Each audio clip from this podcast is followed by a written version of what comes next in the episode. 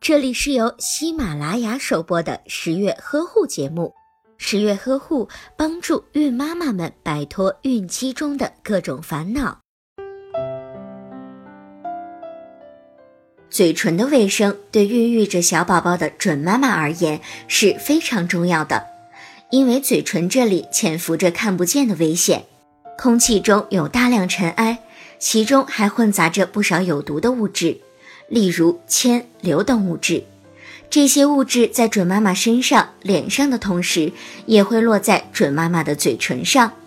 准妈妈如果没有清洁嘴唇的习惯，经常在没有清洁嘴唇的情况下就喝水、吃东西，或者是时不时的去舔嘴唇，这样就会导致落在准妈妈嘴唇上的有害物质会进入到体内，危害准妈妈自身和胎儿的健康。